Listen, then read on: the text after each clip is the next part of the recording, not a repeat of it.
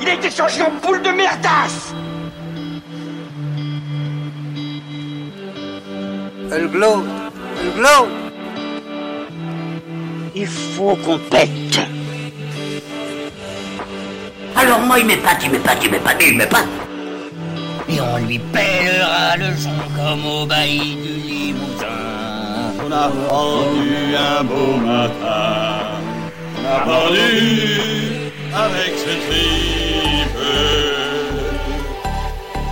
Flattez-moi. Eh ben la denrée, on est en France. Allez, cul sec. Bonjour, bienvenue sur Histoire d'en dire plus. Aujourd'hui, on va parler d'un film euh, avec Christophe Lambert. Un film assez célèbre qui est devenu culte. Il y a même une série télé qui a été créée, Highlander. C'est parti, mon kiki.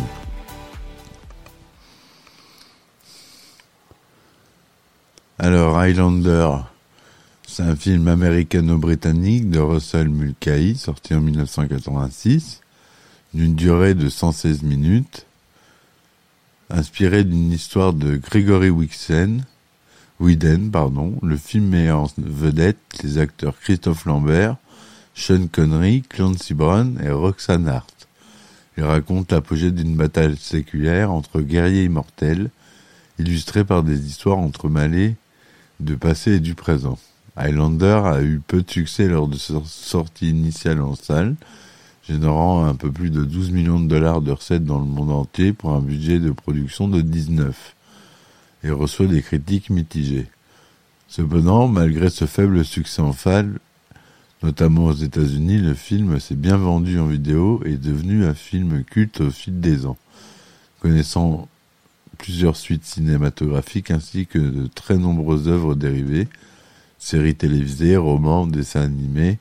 Par ailleurs, la bande-son du film, qui inclut plusieurs morceaux composés par le groupe de rock britannique Queen, édité sur l'album Kind of Magic, a été plébiscité. Et quand on a Queen pour faire la bio de son film, je peux vous dire que ça envoie du pâté. Alors, euh, la présentation générale, Connor MacLeod, surnommé le Highlander, est un guerrier des Highlands écossaises vivant au XVIe siècle. Né en 1518, il devient immortel à compter de sa première mort en 1536, à l'âge de 18 ans. Il fait partie alors d'un groupe restreint d'élus immortels tels que lui, qui ne peuvent être tués que par décapitation. Après sa formation initiale par un autre épéiste immortel hautement qualifié, le guerrier espagnol d'origine égyptienne Juan Sanchez Villa-Lobos Ramirez MacLeod vit encore pendant plusieurs siècles avant de s'installer à New York à la fin du XXe siècle. Sous l'identité d'un gérant de magasin d'antiquités Russell Nash. En 1985, MacLeod tombe amoureux de Brenda, une scientifique légiste de la police new-yorkaise qui, en, qui enquêtait à son sujet. Il découvre également qu'il doit faire face son plus grand ennemi, le Kurgan, un autre immortel qui souhaite le tuer pour obtenir le prix, une capacité spéciale qui est donnée au dernier immortel encore vivant, comprenant de vastes connaissances et la capacité d'asservir la race humaine. La narration du film fait plusieurs allers-retours du passé vers le présent et vice-versa. 1985, l'antiquaire new-yorkais Rochelle Nash décapite son, son adversaire Iman Fazil au cours d'un duel à l'épée dans le parking souterrain du Madison, Square Garden. Il cache son katana avant de quitter les lieux mais est arrêté à la sortie par la police de New York. 1536. Connor MacLeod, un jeune homme qui ressemble à Russell Nash du clan écossais des MacLeod, part livrer sa première bataille contre un clan adverse, le clan Fraser. Durant la bataille, Connor est gravement blessé par un mystérieux chevalier noir nommé le Kurgan. Contre toute attente, il survit miraculeusement ses blessures, qui auraient dû lui être fatales et se rétablir rapidement. Cet événement singulier lui vaut d'être banni de son clan car on l'accuse d'être possédé par le diable. 1985. En recueillant des indices sur la scène du meurtre de Fazil, l'expert de la police scientifique new-yorkaise Brenda Wyatt découvre un petit morceau métallique provenant du katana de Nash dans une fente d'un pilier du parking souterrain. Elle le fait analyser. À sa grande surprise, il s'avère que c'est un échantillon de métal sera âgé de plusieurs millénaires alors que les Japonais n'ont pas fabriqué de tels sabres avant le Moyen Âge. Russell Nash, après avoir été interrogé, est relâché faute de preuves, mais Brenda tente plus tard de le suivre discrètement. Nash le repère et commence à avoir une explication avec elle quand il est, attaqué par le Kurgan. Après un bref duel, les deux combattants sont séparés par l'arrivée d'un hélicoptère de la police et prennent fuite. 1541. Alors qu'il coule des jours paisibles, retiré du monde dans les Highlands, auprès de sa compagne Connor MacLeod fait la rencontre du garde espagnol Juan Sanchez Villa Lobo Ramirez, qui semble avoir eu les mêmes expériences que lui. C'est Sean Connery, Ramirez. Hein. Ramirez lui apprend que comme lui, il est né différent et qu'il fait partie d'un groupe unique sur Terre, les Immortels. La vieillesse et la maladie n'ont pas de prise sur eux et ils ne peuvent être tués que par décapitation. Chaque immortel adverse qu'ils éliminent de cette façon accroît leur propre puissance au cours d'un phénomène appelé le quickening et les rapproche de leur but à tous qui est de gagner la récompense suprême qui nomme le prix. Comme lui dit Ramirez, il ne peut en rester qu'un. Ramirez décide ensuite de former Connor au combat afin de lui donner une chance de vaincre le Kurgan, le cavalier noir qui l'a blessé cinq ans plus tôt et qui est plus puissant et le plus singulaire des immortels. Ramirez lui apprend également que les immortels ne peuvent pas avoir d'enfants et il, le pousse à quitter Heather pour lui épargner la souffrance de la voir vieillir et mourir alors qu'il lui restera le même. Connor refuse. Plus tard, alors que Connor est absent, Ramirez et Heather sont attaqués par le Kurgan. Proche de la victoire au début du combat, Ramirez finit cependant par être vaincu par le Kurgan, qui le décapite avant de violer Heather. Connor, rentré le lendemain, reste auprès d'Heather, qui ce qu'elle a subi pendant de nombreuses années jusqu'à sa mort de vieillesse. Connor quitte alors l'Écosse, emportant avec lui le katana de Ramirez et laissant l'épée de son clan sur la tombe d'Isor, la plantant devant celle-ci comme une croix. 1985. MacLeod rencontre son ami Castaguir, un autre immortel, avec qui il parle de la rencontre finale qui approche. En effet, il ne reste plus que deux, et le Kurgan. Plus tard dans la nuit, Castaguir combat le Kurgan, mais est décapité par ce dernier. Pendant ce temps, MacLeod rend visite à Brenda, lui révélant qu'il sait qu'elle travaille pour la police. Il rencontre ensuite le Kurgan dans une église, une terre sacrée où les immortels sont convenus de ne pas se combattre.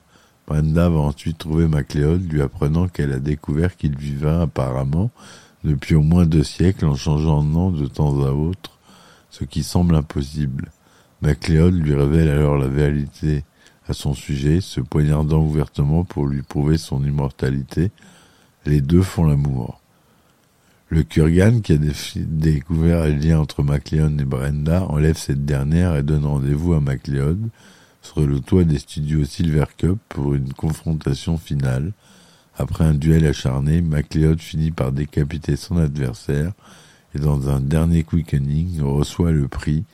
Il devient immortel, peut avoir des enfants et est investi du pouvoir de lire les pensées des gens et donc il décide d'utiliser pour aider les humains à mieux se comprendre. Voilà pour euh, le synopsis du film.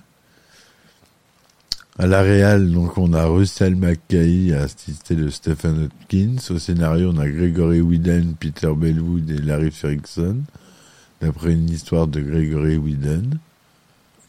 La musique est de Michael Kamen et les chansons originales sont de Queen. À la photographie, on a Jerry Fisher. Ça a été tourné en couleur Technicolor 35 mm, 1,85 unième son Dolby Stereo. Sorti en France en janvier 1986 et le 26 mars 86 euh, pour la sortie nationale, pardon, et aux États-Unis 7 mars 86.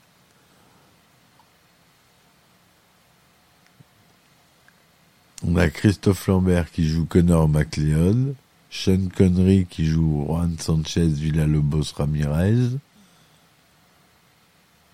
Et euh, c'est à peu près tout ce qu'on a connu vraiment.